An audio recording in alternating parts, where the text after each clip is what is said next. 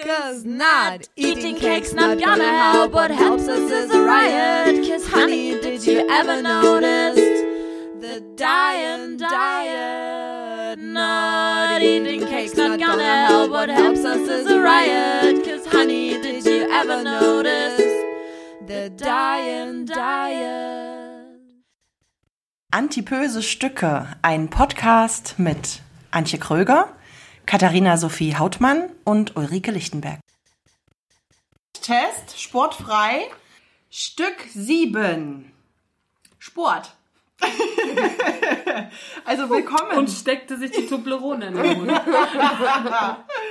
Willkommen, äh, liebe Zuhörerinnen und Zuhörer, zu den antipösen Stücken. Heute geht es um Sport, aber bevor es reingeht ins Thema, ähm, haben wir noch äh, kleine Anmerkungen vielleicht zu machen. Wir haben wieder schöne Kommentare bekommen, über die wir uns sehr gefreut haben. Und äh, die Kati hat mal eine kleine Auswahl getroffen. Ja, hat sie. Und zwar haben wir ähm, sowohl auf unserer Website als auch bei Instagram und Facebook ähm, Kommentare und Nachrichten äh, bekommen, was uns sehr freut. Als kleine Anmerkung für alle, die uns zuhören und die mit uns interagieren wollen, stellt uns doch bitte Fragen. Also wir sind immer auch dankbar und freuen uns wie kleine Schnitzelchen über äh, Lob und über Kritik, aber wenn wir, wir möchten gerne einfach auf eure Kommentare eingehen und das funktioniert einfach schöner, wenn ihr uns Fragen stellt, die wir beantworten können. Ähm, der Kommentar, auf den ich jetzt tatsächlich eingehen möchte, der ist auf ähm, unter einem Bild, das wir gepostet haben bei Instagram erschienen, ist auch keine Frage, aber so provokativ, dass wir ihn gerne beantworten. Also und die nicht gestellte Frage beantworten wir trotzdem. ich lese ihn, ich lese ihn erstmal kurz vor. Ähm, Cracker You heißt der Mensch, der uns oder sein sein äh, Pseudonym, unter dem er uns geschrieben hat, unter dem er kommentiert hat, ähm, schrieb, wenn man aufgrund einer Krankheit so dick ist, ist es akzeptabel. Was allerdings nicht akzeptabel ist, Übergewicht als gesund und normal zu bezeichnen. Ja, Antje, Ulle? Na, mein erste, meine erste Überlegung war, welche Krankheit? Ne? Also, das ist ja, das hatten wir ja nun in unserer Stigma-Folge, glaube ich, irgendwie ausführlich äh, besprochen. Also, bei welcher Krankheit darf ich dick sein? Weil ich gehe mal davon aus, oder ich, also ich werfe mal provokativ in den Raum, 90% aller Dicken sind irgendwie krankhaft dick und nicht, weil sie Spaß daran haben. Oder? Mhm. Und aber wie kategorisiere ich die Krankheit? Ist Depression jetzt für den Monsieur da in Instagram halt keine Krankheit? Nee, mit Also- Sicherheit nicht. Ich glaube, dass in dem Fall tatsächlich einfach nur die äh, körperliche Krankheit, Schilddrüse und so weiter und so fort, also das, was eben, wo man, wo man ja dann offensichtlich nichts für kann, Obwohl eventuell. ich sehr häufig, wenn ich so Diskussionen, was den Körper betrifft, äh, lese bei, bei irgendwelchen äh, Medien, ähm, so von, gerade so Sportfreaks lese, Schilddrüse ist keine Krankheit.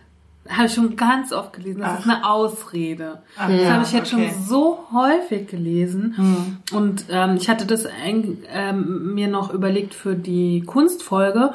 Da war diese Sängerin, das hatte ich euch doch geschickt, ne? diese Soul-Sängerin, die mit 39 gestorben ist. Und da war ja nicht klar, was, äh, was sie hatte, bis zum Tod nicht. Und die haben dann letztendlich so eine Art Drüsen. Die hatten alle drei Geschwister, das ist eine Drüsengeschichte. Also es stand nicht Schilddrüse, sondern Drüsen. Und es war wirklich so dass die eine Drüse, Drüsenkrankheit hatten.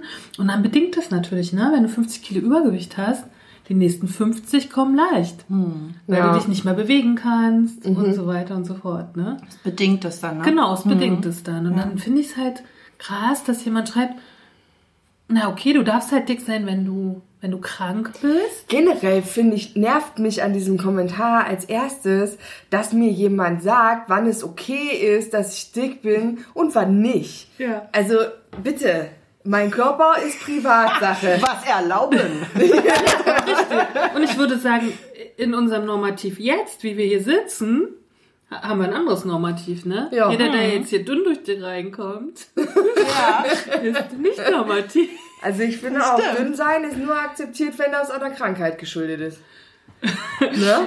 Naja, Also- aber ist auch dieser Nee, zwei, also aber ich- auch der zweite Satz, ne? Oder der, das, war der zweite Teil irgendwie, wir feiern das Dicksein nicht. Das haben wir irgendwo auch als Satz auf unserer Homepage stehen. Klar, das Und das war dir, Kathi, ja zum Beispiel ganz Ja, wichtig richtig. auch am Anfang. Ne? Total. Und ich sag's ungefähr in jeder, in jedem Stück, sage ich, dass ähm, ich, dass ich finde es nicht gesund. So, ich meine, rein, ich, wir sagen jedes Mal in jedem Stück, wir haben Rücken, wir fühlen uns wie gerädert, wenn wir aufstehen. Unser Körper schränkt uns ein streckenweise. Es ist ja nicht so, dass wir sagen, es ist gesund und es ist gut und es ist total yippie yay geil und so. Das machen wir ja gar nicht. Und dementsprechend finde ich, aber wie gesagt, das ist noch nicht mal, das ist noch nicht mal das, was mich an dem Kommentar so nervt, sondern einfach diese Anmaßung, entscheiden zu wollen, äh, dass man, dass man bestimmen darf, aus welchen Gründen jemand dick sein darf und aus welchen nicht. Das, das ist Ja, oder so eine verkürzte Wahrnehmung einfach. Ne? Ja, das ich ist freue ja mich tatsächlich, so. ich freue mich auf unsere Ärztefolge. Ja, ich mich auch. Genau daran habe ich nämlich auch Mhm. gerade gedacht. Ne? Und das sind oftmals Menschen, die vielleicht einfach auch nicht so Berührung mit dem Thema Dicksein haben, ne? die dann gleich immer denken, na ja, also wenn es jetzt aber keine schulmedizinische Erklärung dafür gibt, was wie Schilddrüse oder irgendwelche Dinge, äh, na dann sind die, der, auch dann schön, dass sind die Dicken selber schuld. einfällt. Ja, weiß auch nicht. Stoffwechselkrankheit. ja. Cracker You, mein Freund. Hör doch nochmal. Hör doch nochmal in nee, nee, mich würde, rein. mich würde eine Sache tatsächlich sehr interessieren. Und zwar, ob dieser Mensch, ich gehe davon aus, es ist ein Er, ich sage das jetzt einfach, weil wir haben, ich glaube, Jake stand auf dem, auf dem, auf seinem Profil, ne? So. Lieber Jake, wenn du selber persönlich in deinem Freundeskreis Kontakt mit dicken Menschen hast oder einfach gar nicht mit Menschen unserer Ausmaße in Berührung gekommen bist, ähm, ich würd, mich würde das einfach interessieren, in welchem Umfeld du lebst und fühl dich auch nicht nicht angegriffen, weil jeder darf ja quasi seinen, seinen Standpunkt haben und wir freuen uns tatsächlich sehr darüber, dass auch solche Kommentare kommen und nicht immer nur die, die sagen, ihr macht das toll und so weiter. Das freut uns, aber wir mögen gerade die kritischen Kommentare. Aber wenn du darüber einfach nochmal ein bisschen differenzierter sprechen möchtest, dann schreib uns doch einfach nochmal. Wir sind gerne bereit, mit dir da intensiver drüber zu diskutieren. Vielleicht wird's ein Stück, man weiß es ja nicht. Ja, sehr gut. Genau, finde ich gut. Gute Das wäre natürlich auch spannend, ne? mal jemanden wirklich bei uns zu sitzen haben, der dem Ganzen auch richtig kritisch gegenüber ist, was wir so sagen. Ja. Ne? Voll gut. Oh ja, das würde ich gut finden. Ja. Ja. Also, Jake, Jake und ihr anderen Kritiker, meldet euch doch. Wir haben immer ein offenes Ohr für Das Kritiker. bringt ja uns vielleicht auch weiter. Klar, auf jeden Fall. Es gibt eine andere Perspektive, ist immer gut. Ja. Gut, jetzt lassen wir den armen Jake mal in Ruhe. Ich glaube, der hat jetzt, wir, wir haben jetzt äh, da genug zu gesagt. Ähm, es gab noch einen anderen schönen Kommentar, der auch direkt ins Thema einleitet, was wir heute besprechen. Äh, Ole, möchtest du den vorlesen? ja, sehr gerne. Auf unserer Website hat die Melli aus Berlin uns einen äh, sehr schönen Kommentar äh, geschrieben zu ihren Erfahrungen mit Dicksein und Sport oder auch Abnehmen. Ich lese mal kurz vor. Hallo ihr Lieben. Ein kleiner Eintrag zum Thema Dicksein und Sport. Nach lebenslangem Dicksein war ich nach meiner Schwangerschaft mit 1,60 Meter groß bei grandiosen 130 Körper, Kilogramm Entschuldigung, Körpergewicht angekommen. Als ich mich damit mehr als unwohl fühlte, nahm ich recht schnell 25 Kilo ab. Danach fing alles an zu hängen und ich zwang mich zum Sport. Täglich. Ich habe es gehasst. Ich hatte ein Home-Video von Gillian Michaels und zog das 30-Tage-Shred-Programm durch. Was soll ich sagen? Ich war körperlich wirklich am Ende, aber ich habe mich dennoch jeden Tag durch das Programm gequält. Nach 30 Tagen fing es auch schon fast an Spaß zu machen, aber nur fast. Danach war ich total angefixt. Ich suchte mir eine Personal Trainerin und nach drei Monaten hatte ich einen Haufen Muskeln und weitere 10 Kilo verloren. Alleine in ein Fitnessstudio zu gehen, hat mich viel Überwindung gekostet. Ich fühlte mich ständig beobachtet und hatte immer das Gefühl, mehr Gas geben zu müssen als alle anderen. Während die normalgewichtigen Damen regelmäßig beim Training kapitulierten, dachte ich immer, ich kann es mir nicht erlauben, dann heißt es ja wieder, die Dicke macht schlapp. Also habe ich mich malträtieren lassen bis zur Übelkeit. Muskelversagen, Kotzgrenze. Irgendwann gewöhnte sich mein Körper an den Sport. Es wurde zur Regelmäßigkeit, mittlerweile zur Sucht. Da können wir auf jeden Fall gerne nachher nochmal einhaken. Zwei Jahre später bin ich selbst Trainerin und arbeite als Kurstrainerin in einem Studio. Ich bin immer noch nicht schlank und muss ein dickes Fell bei der Arbeit tragen. Es gab Männer, die sich weigerten, sich einen Trainingsplan von einer dicken Trainerin schreiben zu lassen, und viele dachten, ich schaffe es doch niemals, drei Kurse am Stück zu ballern. Ich versuche jeden Tag aufs Neue zu bestehen in dieser Welt, äh, der Körper, in der eine Trainerin in Größe 42, 44 schon übergewichtig ist. Ich habe es auch oft positiv, es gab auch oft positives Feedback. Viele Übergewichtige gehen ausschließlich in meine Kurse, weil sie sich dann besser fühlen und weniger Angst haben zu versagen. Mir hat der Sport auf jeden Fall geholfen, meinen Körper mehr zu akzeptieren und mehr zu lieben. Und meiner Gesundheit geht es so gut wie noch nie. Dennoch muss man das von selbst wollen und nur für sich selbst tun. Ach, ein schöner Kommentar. Vielen Dank, Melli aus Ja. Berlin. Sehr gut, jetzt äh, gehe ich gleich mal rein. Macht Ja. ihr denn Sportmädels? Ja, ne? Großes Schwein. Und, und wenn ja, warum nicht? ähm, ich, also jetzt nicht so im Sinne von, ich gehe zu irgendwelchen Sportkursen oder ins Fitnessstudio oder wie auch immer. Aber ich würde mich jetzt auch nicht als Couch Potato bezeichnen. Also immerhin mache ich meine ganzen Wege, weil ich habe keinen Führerschein, ich habe kein Auto. Ähm, und meine ganzen Wege, die ich zu erledigen habe, erledige ich mit dem Fahrrad. Also ich steige da auch nicht, also ich bin ab und zu auch mal in öffentlichen Verkehrsmitteln unterwegs, wenn jetzt die Witterungsbedingungen so sind, dass man das Fahrrad dann doch lieber stehen lässt. Aber ansonsten bewege ich mich nicht so wenig, wie man meinen könnte. Ja. Ich reise. das ist mein Sport. Oh, super. Ähm, nee, tatsächlich ist, auch, ist das auf meinen Reisen auch so ein bisschen so eine Challenge mit mir, weil ich da schon zwischen 10.000 und 20.000 Schritten jeden Tag gehe und ähm, auch immer ganz schön angestrengt bin, wenn ich wieder da bin. Mm, Das hat sich so etabliert in den letzten Jahren und das tut mir auch gut, weil ich weiß nicht, wie das Kathi steht bei ihrem Beruf. Ich sitze viel auch, Ja. ne? Die Fotonachbearbeitung, Konzepte und, und schreibe viel. Äh, auf der anderen Seite, ich muss fit sein für meinen Job. Und das ist ja das, worüber wir schon so oft gesprochen haben, ne? die Einschränkung. Wenn ich nicht fit bin, dann fotografiere ich halt auch nicht so gerne. Ne? So. Ja. Und ähm, ich würde mich auch nicht als Couch Potato bezeichnen. Ich bewege mich eigentlich ganz gerne, aber ich habe mein Problem mit Sport und Regelmäßigkeit tatsächlich. Ja. Ich Regelmäßigkeit ist einfach, glaube ich, das, was in meinem Leben sowieso schwierig ist. Ja. Da, ja, das geht mir auch so. Also ich habe auch große Probleme mit der Regelmäßigkeit. Ich habe nicht so ein Problem, mich zu bewegen, denn ich mache auch ab und zu mal ein bisschen Yoga und ich habe auch hier Yogamatte zu Hause, aber es dauert auch dann immer, bis ich die mal wieder ausrolle. So, ne? Wenn ich sie liegen lasse, dann gehe ich den nächsten Tag auch nochmal drauf. Aber auch äh, so meine Erfahrungen mit Fitnessstudio waren so anmelden, so zwei, drei Monate ging's voll gut. Bin ich sogar mehrfach die Woche. Und irgendwann, dann wird man irgendwie, bin ich krank geworden, hatte eine Grippe so und dann reißt einen das so raus und dann kann ich mich auch ganz schwer wieder motivieren, anzufangen. Obwohl ich immer so diesen Gedanken habe, naja, ich fange jetzt bald wieder an. Jetzt, jetzt arbeite ich gerade viel, aber dann, oder wenn ich wieder gesund bin, dann geht's jeden wieder Fall. weiter. So. Diese Hemmschwellen, ne? Für mich ist zum Beispiel, ich bin ja so ein Wassermensch und ich liebe es zu schwimmen. Ich bin früher geschwommen so.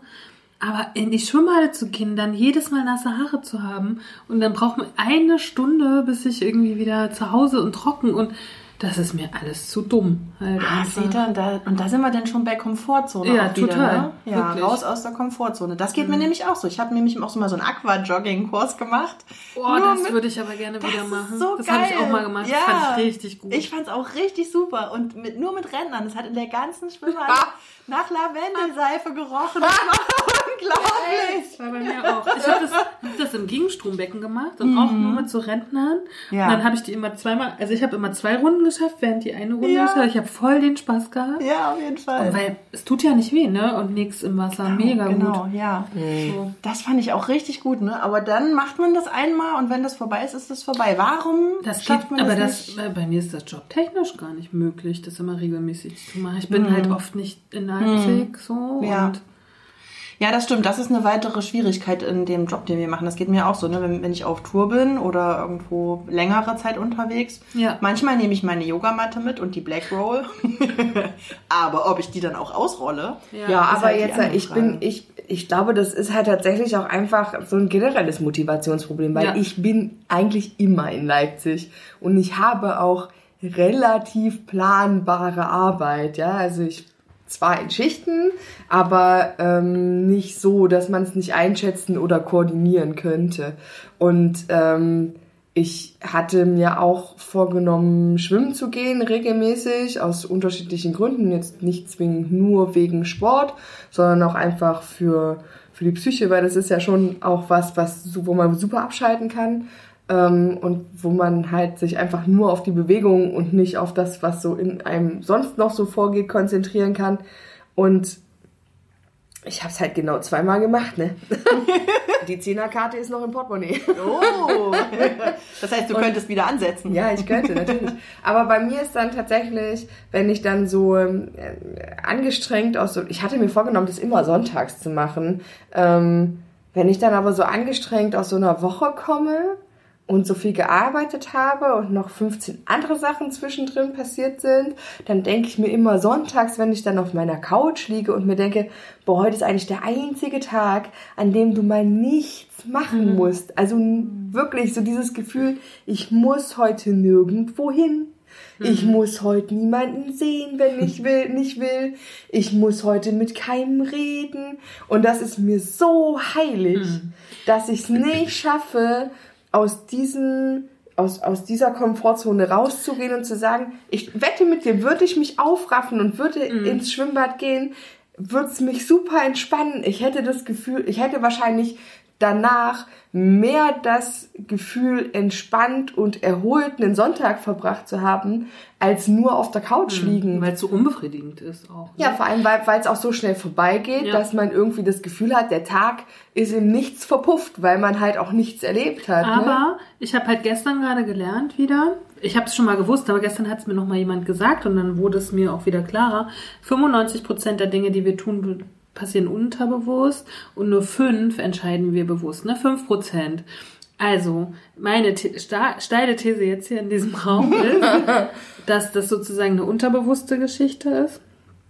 Und dass es nicht nur die Komfortzone ist. Weil die Mhm. Komfortzone muss jeder Mensch, hat jeder Mensch in irgendeiner Form. Und es gibt ja viele andere auch, die auch keinen Sport machen. Also es ist ja nun nicht so ein dicken Phänomen. Mhm. Richtig. Ne? Dass man vielleicht mal irgendwie auch äh, so rankommt oder rangeht an die Sache, wie oder was sagt mein Unterbewusstsein, was will's denn da nicht? Das Ja? ist eine interessante Frage, ja. Weil ich kenne ja, also ich bin da voll bei Kati, bei mir geht es auch so, ne? Du hast mal einen Tag, wo du nichts machen musst, nicht arbeiten, nicht irgendwo hin. Und dann bin ich auch ganz schnell dabei, äh, und ich denke, oh geil, einfach nur auf der Couch. Oh, und keiner will was von mir und so, ne? So, und mein Freund, bei dem ist das nämlich andersrum. Der sagt, oh, ich habe morgen frei, oh, ich, oh geil, ich gehe aufs Rad, super. Ich war fünf Stunden durch die Kälte bei minus drei Grad, super geil.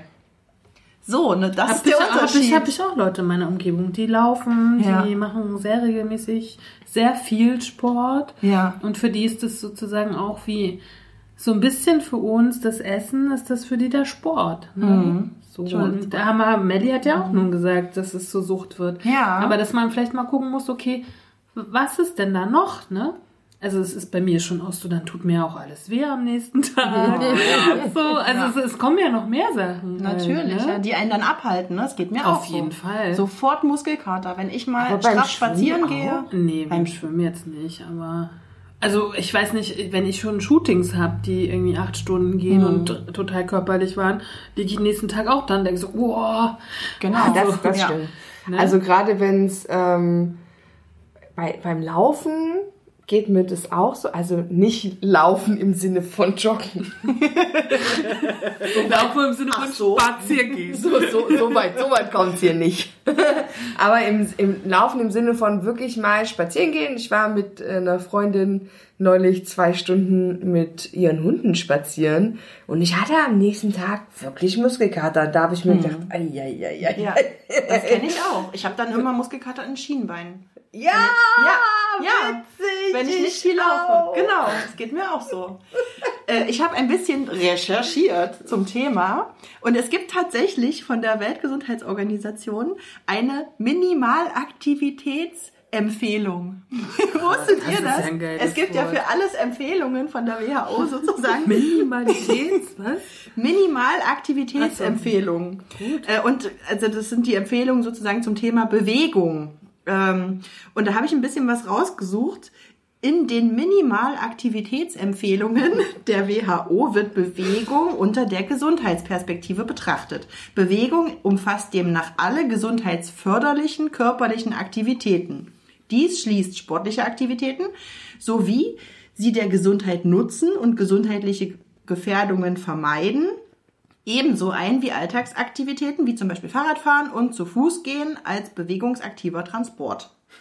So, so. Bewegungsaktiver Transport. Ja, Das ist ein sehr schönes. ich transportiere mich selber bewegungsaktiv von A nach B, indem ich schön. laufe.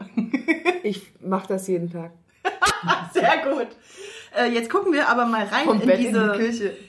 äh, in die Minimalität, äh, oh Gott, Minimalaktivitätsempfehlungen. Also die haben sich irgendwann 1978, habe ich rausgefunden, etabliert. Es kam aus den USA vom American College of Sports Medicine. Da war das alles noch sehr fokussiert auf Sport, auf ähm, ja Sport als Aktivität. Dann wurde das überarbeitet, 95 und nochmal 2010. Und jetzt ganz aktuell äh, gibt es äh, die Empfehlung, ich lese vor, es wird für Erwachsene eine gesundheitsförderliche Aktivität mit einer Dauer von mindestens 150 Minuten in der Woche mit moderater Intensität oder 75 Minuten in der Woche mit hoher Intensität angegeben. Zudem muskelkräftigende körperliche Aktivität an mindestens zwei Tagen der Woche. Und ältere Menschen, es wird auch auf ältere eingegangen, Ja, das ist dann für mich jetzt so. Äl naja, du bist noch nicht alt, bin ich.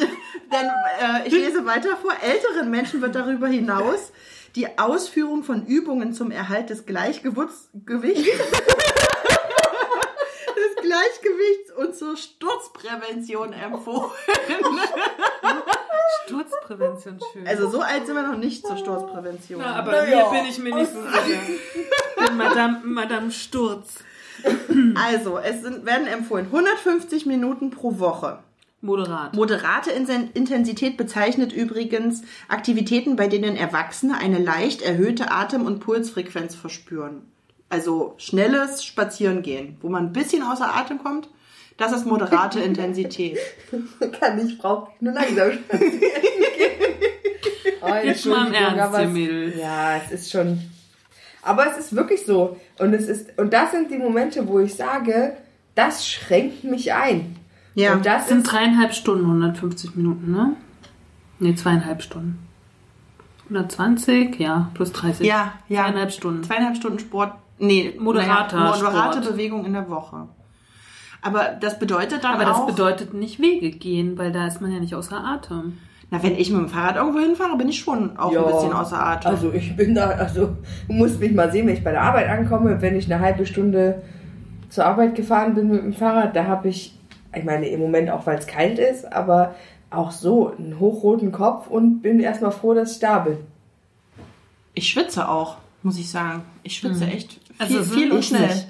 Ist dann euer Fahrradfahren schon der Sport? Vielleicht ist denn der Fahrrad... Oh Gott, das Fahrradfahren schon der Sport. Was hast du Eventuell. gesagt? 150 150 Minuten. Ne? Minuten Das sind ja moderat. an sieben Tagen 21,42 Minuten pro Tag. 20 Minuten pro Tag ist drin. Schaffe ich? Ja. Also bist du in der Nee, Minimalaktivität... ich bin da deutlich drüber, weil ich fahre entspannt eine Stunde Fahrrad am Tag. Ach, gucke. Mhm. Das ist doch super. Also Minimum 20 Minuten pro Tag moderat, können wir so festhalten. So, und jetzt habe ich eine schöne Statistik gefunden. Und zwar vom Bevölkerungsanteil, der die Minimalaktivitätsempfehlung erreicht. Oh ja, spannend. Das sind nämlich insgesamt, Männer und Frauen, nur 25 Prozent der gesamten Bevölkerung.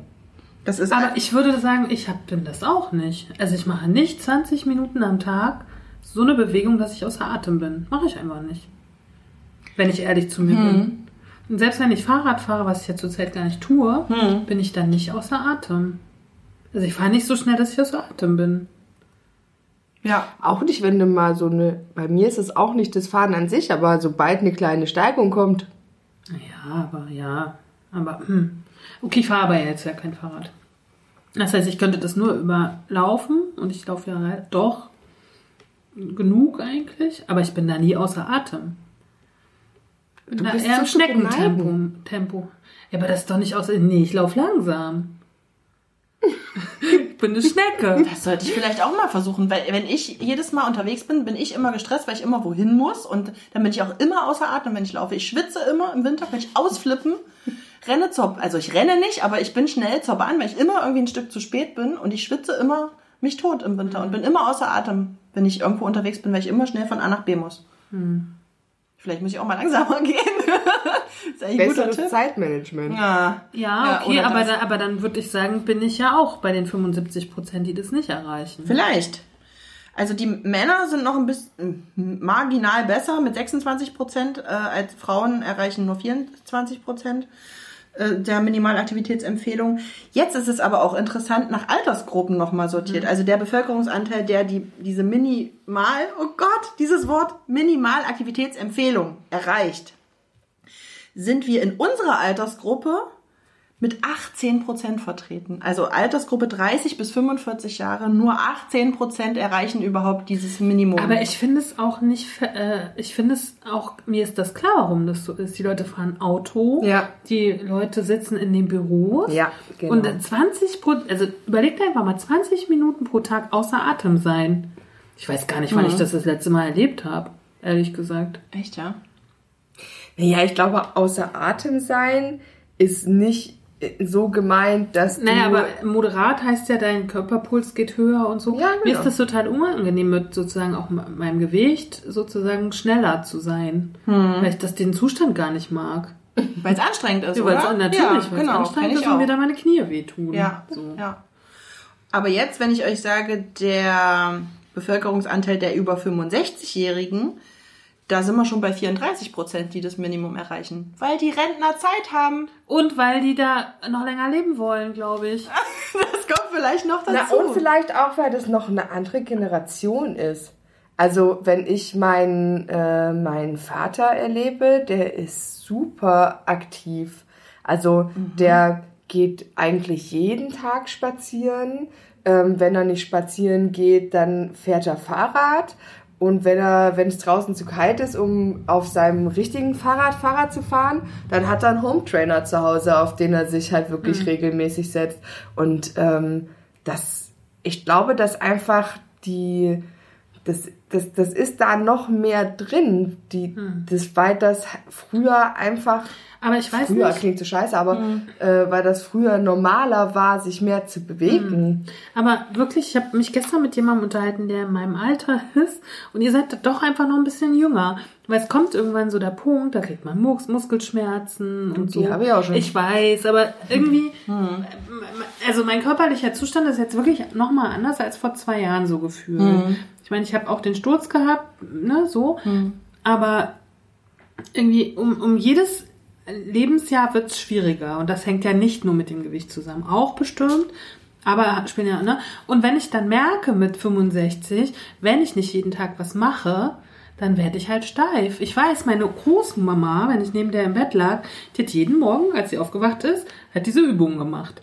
Und ist so. Oh, geil. Mit, Ja. Dann hat sie mal Fahrrad gemacht. Dann hat sie so die Beine hochgenommen und ist so geradelt. Ja, das kenn Und dann auch hat sie halt hier diese ganzen Übungen, die man dann macht. Hier. Am offenen Fenster. Ja, genau. Noch im auch Bett. gemacht. Die hat ja noch Ja, das gelegen. Und auch ich habe dann immer gedacht, cool. So. Und die hat das. Und auch Medizin nach Noten hat die mitgemacht. Ja. Vor dem Fernseher.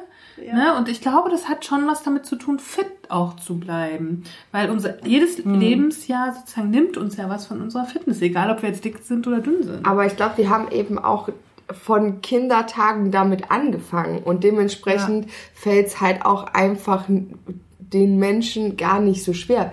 Guck mal, wir haben einfach irgendwann aufgehört damit. Also ich glaube, wir waren schon auch aktive Kinder, weil ich glaube, Kinder per se erstmal äh, einen Bewegungsdrang haben und ähm, der wird ja getötet durch alles, was unsere Gesellschaft mit äh, medialer Verseuchung und was auch alles hier passiert mit ähm, Fernsehen, Computerspielen und was auch immer für Kinder äh, interessant ist, das hat ja nichts mehr mit Bewegung zu tun. Aber es und gibt ja trotzdem viele Kinder, die sich bewegen. Natürlich, aber, aber, aber ich glaube, da fängt das an. Und bei mir war das irgendwann, bei mir war es das Fernsehen zum Beispiel. Ich habe halt super gerne Fernsehen geguckt als Kind. Und da, da ist bei mir wahrscheinlich irgendwann der Bewegungsdrang getötet worden. Mhm. Und wenn man da einmal raus ist, glaube ich, fällt es halt super schwer wieder anzufangen. Ich- und mhm. ich denke, wenn du, wenn du, wenn du nie, wenn du nie aufhörst damit, Mhm. dann fällt es dir auch leichter im Alter, das zu machen, weil das halt quasi einfach immer so drin ist. Das glaube ich, das glaube ich auch. Ähm, ich habe mich, ich hab mich jetzt gemeldet, genau. Also ich bin jetzt dran. Ähm, das glaube ich auch, dass je mehr man da eine Gewöhnung daran hat, desto normaler ist das so im Alltag. Und jetzt denkt mal aber dran, ich bin ja zum Beispiel Mensch, ich habe ja fünf Jahre meines Lebens Leistungssport gemacht. Also ich habe hab gerudert und bin von 14 bis 19. Jeden Tag habe ich trainiert. Leistungssport, Wettkampf, Wettkämpfe. Also richtig intensiv. Drei, vier Stunden Training am Tag. Und ich weiß, wie mein Körper sozusagen topfit in Form ist, wie sich das anfühlt. Und ich habe trotzdem nicht, also weil sich natürlich gut anfühlt, ich schaue jetzt mal aus dem Nähkästchen, das ist ein großartiges Gefühl, komplette Kontrolle über den Körper zu haben und sich einfach fit zu fühlen. Und äh, wenn ein nichts irgendwie aus der Puste und so bringt, es ist großartig. Aber trotzdem schaffe ich das nicht, dieses Gefühl wieder so zu ähm, oder mit, wie soll ich denn das sagen? Wisst ihr, was ich meine?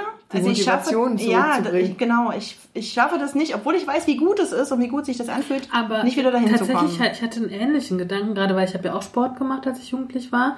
Ähm, und was mich genervt hat und auch beim DDR-Sportunterricht war dieses Vergleichen-Ding. Mhm. Ne? Ich habe zum Beispiel sehr viele Muskeln immer gehabt und war kraftmäßig gut, aber ich war total schlecht in Schnelligkeit.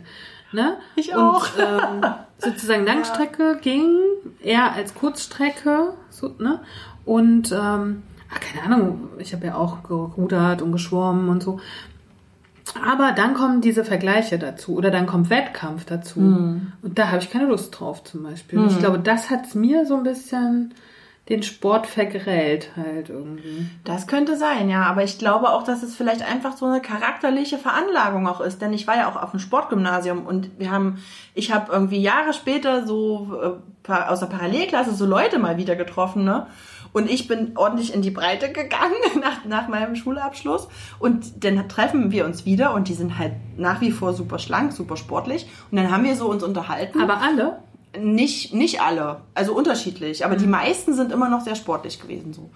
Und dann hat, sagt die eine so, also ich kann überhaupt nicht ohne Sport. Ich weiß, weil ich dann gesagt habe, naja, ich, oh, ich bin so froh, dass ich das nicht mehr machen muss, so, ne, dass ich nicht immer zum Training geprügelt und irgendwie, äh, oh nee, sie könnte sich das überhaupt nicht vorstellen, einen Tag ohne Sport.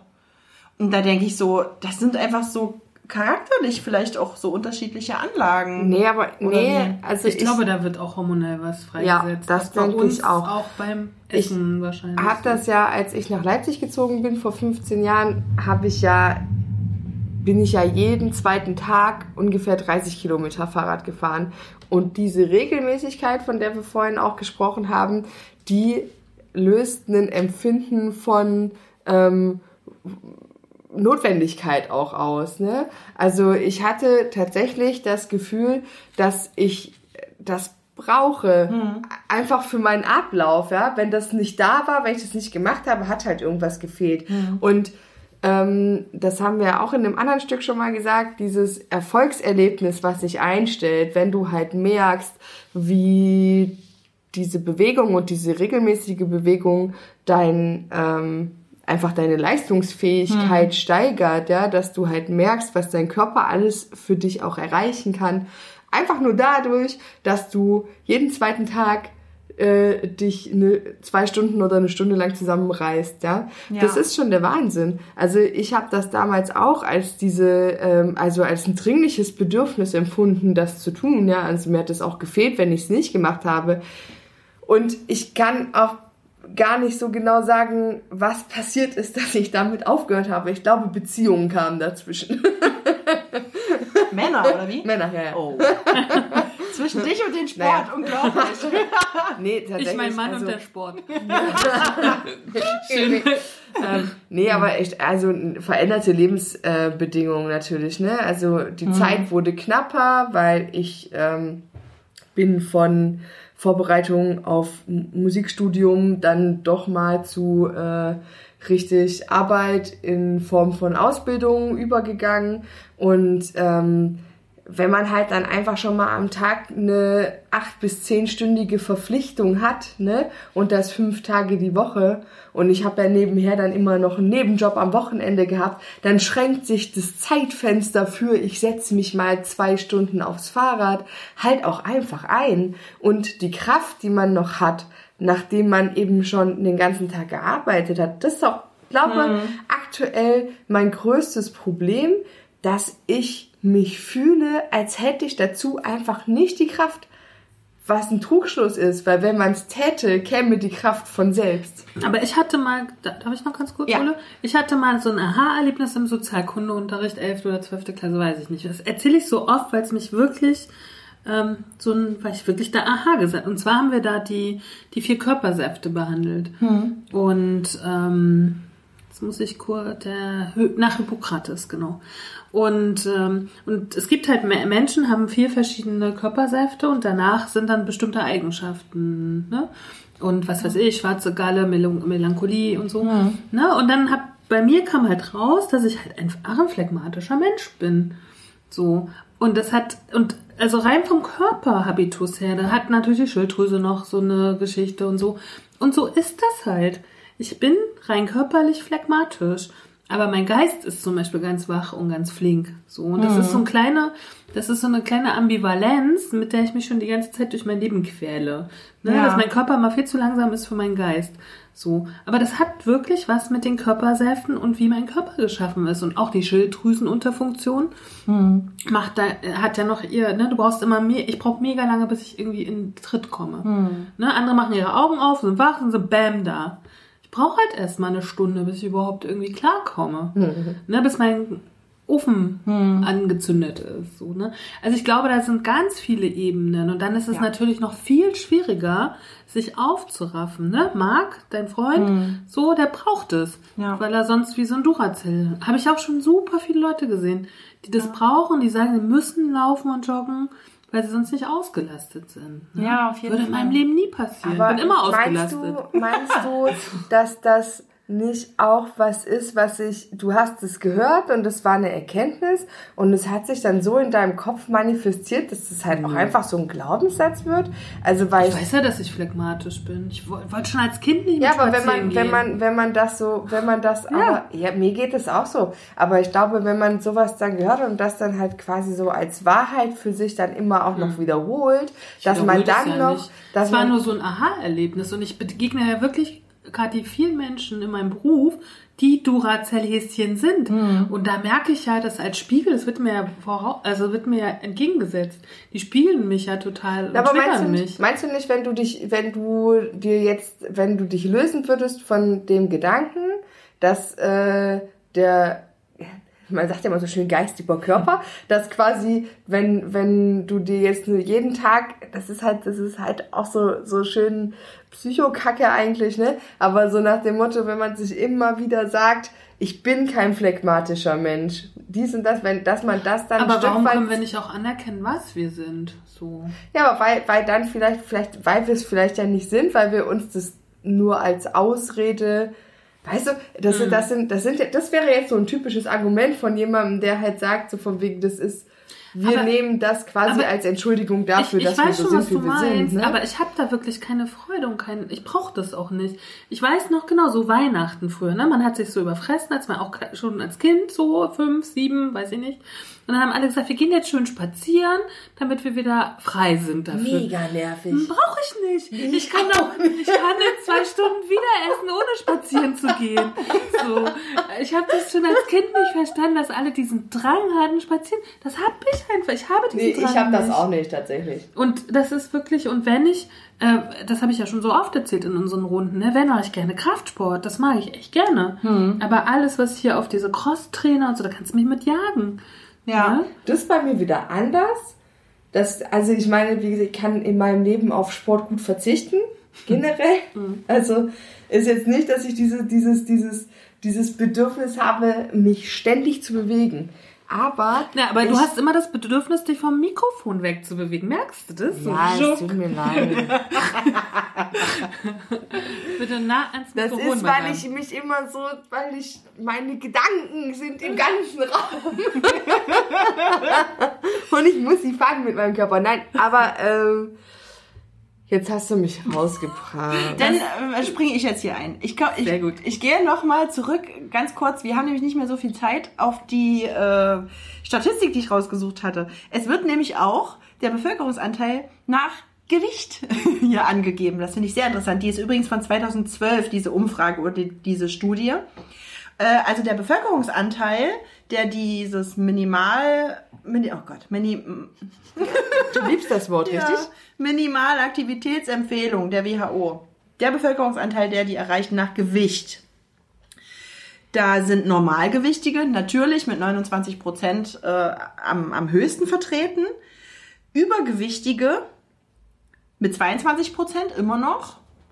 Adipöse wird nochmal unterteilt, immer noch mit 20 Prozent. Untergewichtige bewegen sich nur 13 Prozent. Ach krass. Das Und da dachte gedacht. ich jetzt, weil die vielleicht zu schwach sind oder so. Oder? Aber es gibt natürlich auch viele Magersüchte, die zusätzlich diese Sportsucht haben, ne? was Mona das erzählt stimmt, hat. das stimmt, ja.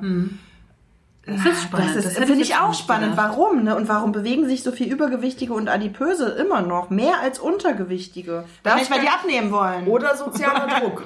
Oder sozialer Druck. Ich glaube, das spielt eine große Rolle, Mhm. dass, weil man ja quasi immer schon unter diesem Stigma, dass man als äh, übergewichtiger, adipöser Mensch ähm, faul und so ist, versucht man immer noch ein bisschen mehr zu beweisen, dass man sich doch bewegen kann und Mhm. dass man ähm, die drei Meter dann doch läuft und dass man ähm, ne, Aber also das gilt für Deutschland jetzt, was du ja, jetzt vorliest. ja, ja, ja, ja. Hast du noch eine weltweite Geschichte? Weil das Nee, würde mich mal interessieren. habe ich leider nicht gefunden. Ich habe nur hier äh, so Bundes, auf Bundesebene sozusagen. Weil ich würde auch sagen, ne, das ist so westeuropäisch kapitalistisch ja, fast. auf jeden ne? Fall. Jetzt wäre es mal spannend, wie es in anderen Mhm. Völkern ist, die ja doch noch mehr sich bewegen.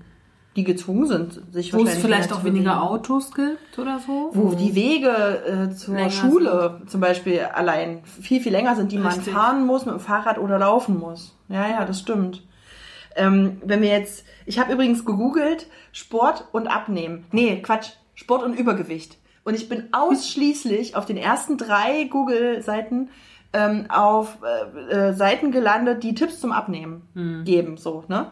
Und jetzt habe ich auch lustigerweise noch zwei Statistiken gefunden, äh, die sich so vielleicht widersprechen oder vielleicht aber auch einfach nur spie als Spiegel unserer Gesellschaft das abbilden, was es eigentlich ist. Denn ich habe noch eine Statistik von 2010 gefunden, eine Umfrage. Äh, was haben Sie sich vorgenommen, um Ihre Gesundheit positiv zu beeinflussen? Da steht auf Platz 1 mehr Bewegung mit 55 Prozent. Also die meisten haben sich mehr Bewegung vorgenommen. Dann kommt gesündere Ernährung, Gewichtsreduzierung und mit 45 Prozent an Platz 4 immer noch regelmäßiger Sport. So, das, was haben Sie sich vorgenommen? Und jetzt eine Umfrage, welche Methode zur Gewichtsabnahme haben Sie angewendet? Erstens, am meisten haben angewendet weniger Essen, dann Umstellung des Ernährungsverhaltens, dann Diätplan und dann erst 14 Prozent sportliche Aktivitäten. Genau andersrum, ne? Ja, finde ich auch sehr bezeichnend. Also die eine Studie hier, was haben sie sich vorgenommen, ist von 2010. Die andere von 2008 sind leider ein bisschen alt. Ich habe jetzt auf der Statista-Seite leider nur die gefunden dazu. Aber fand ich auch interessant. Äh, vielleicht das Bild, was man davon hat. Ähm, äh, also das Bild von gesund leben sozusagen beinhaltet sportlich sein, Sport machen. Aber tatsächlich das dann umsetzen, wenn es zum Beispiel um Thema Gewichtsreduktion geht, machen dann doch nur 14 Prozent, weil es anstrengend ist. Na, ich glaube aber auch dieses optimierte, was, was hat doch einer von euch so schön in, in irgendeinem Stück gesagt, du glaube ich, oder ne? Diese optimierte Welt, in der wir leben, da spielt ja Sport tatsächlich so eine ganz, Ja. ganz große Rolle und das nicht nur in Verbindung mit Gewicht, sondern tatsächlich mit fit sein. Und auch mit, mit Körperästhetik. Ja. Ganz wichtig, glaube ich. Körperoptimierung. Körper, auch da gehört ja zum Beispiel auch so was dazu wie Haare, Haarentfernung. Ne, so eine Das bestimmte, stimmt. So eine bestimmte Ästhetik. Dann kö- können wir ja doch die letzten fünf oder sieben Jahre beobachten, gerade bei Männern, dieses Fahrradfahren. Immens. Fixie fahren, genau. Überhaupt Rennräder kaufen, Ja. sich überall zu rasieren und loszufahren, hat in den letzten sieben Jahren. Ich kenne. In der Reihenfolge. Ich weiß gar nicht, wie viele Männer in meiner Umgebung sind, die irgendwie angefangen haben, Fahrrad zu fahren. Ja. Aber auf so eine extreme Art und Weise. Ja. Ne? Durch halb Europa oder ich weiß nicht wohin dann so grundsätzlich. Ne? Also als, Ja. als Hobby und Aktivität und auch so Gruppen, die das, das hat ja auch so eine Gruppendynamik. Ne? Dann, dann, wie viele Leute äh, mittlerweile melden sich an bei Halbmarathonläufen? Also auch als so eine, weiß ich nicht, so im Freundeskreis. Ja, so, ja, habe ich auch so. ganz viele. Nee, weißt du, also Ja. so als Aktivität mit meinen Freunden. Ja, ich genau. fahre halt zum Halbmarathon, zum Marathon, zum, ich weiß nicht. Ich werde das selten gefragt. Warum eigentlich? Mich fragt man auch selten, ob ich bei Umzügen helfe. Aber das stimmt. Das ist tatsächlich diese Bewegung, äh, so dieses 90er Jahre, die Jugend besäuft sich nur und nimmt Drogen, das haben wir jetzt überwunden. Richtig. Jetzt sind wir irgendwie, äh, die Jugend ist vegan, trinkt überhaupt keinen Alkohol mehr und ist super fit und healthy und liebt Ein Teil. Clean Ein, Eating. ich wollte gerade sagen, ein, ein Teil. Teil, genau, aber so, das, es geht mit diesem ganzen ähm, Hipster-Gebaren auch einher, finde ich. Also, oder ich nehme das so wahr zumindest, ne? Irgendwie, äh, man, man fährt jetzt so noch Fixed Fahrrad, irgendwie holt sich irgendwie hier die absolut geilste Ausstattung und dann hat man halt den Bart dazu und krempelt seine Hose hoch und dann Auch als Frau. Das gehört, ja, ja. Oder, ja, oder man hat auch diesen Anzug an. Also das Ja, gibt's ja auch. genau, ne? ja. Also dieses, Es ist du schon musst sehr erstmal, du musst halt erstmal 2.000 bis 3.000 Euro investieren, Ja. um erstmal loszufahren. Ja. Das stimmt. So. Ja. Und rasieren musst du dich natürlich noch. Auch das. Aber nicht den Bart. Nicht den Bart, nur die Beine. Ja, ich, ich weiß. Hm, äh, Ich finde das so spannend. Also ich würde gerne noch mal so ein bisschen darüber wissen wollen, warum wir da so Probleme mit haben. Weil ich könnte mir vorstellen, dass man es integrieren kann in sein Leben, bestimmt, weil das Fall, können ja. Mm, Ne? Ja. Aber ähm, und ich glaube auch mir täte es gut, weil das weiß ich. Und ich in meinem Kopf spielt es auch mal, also zum Beispiel spielt in meinem Kopf mehr die Rolle, mich zu bewegen und gut zu bewegen, als abzunehmen oder weniger zu essen. Ja, So. weißt du, was ich glaube, was man braucht, ist jemanden, der einen über einen relativ langen Zeitraum regelmäßig wieder in den Arsch tritt. Weil die Anfangsmotivation haben wir alle. Also, dass wir sagen, ich hätte Bock, was zu tun.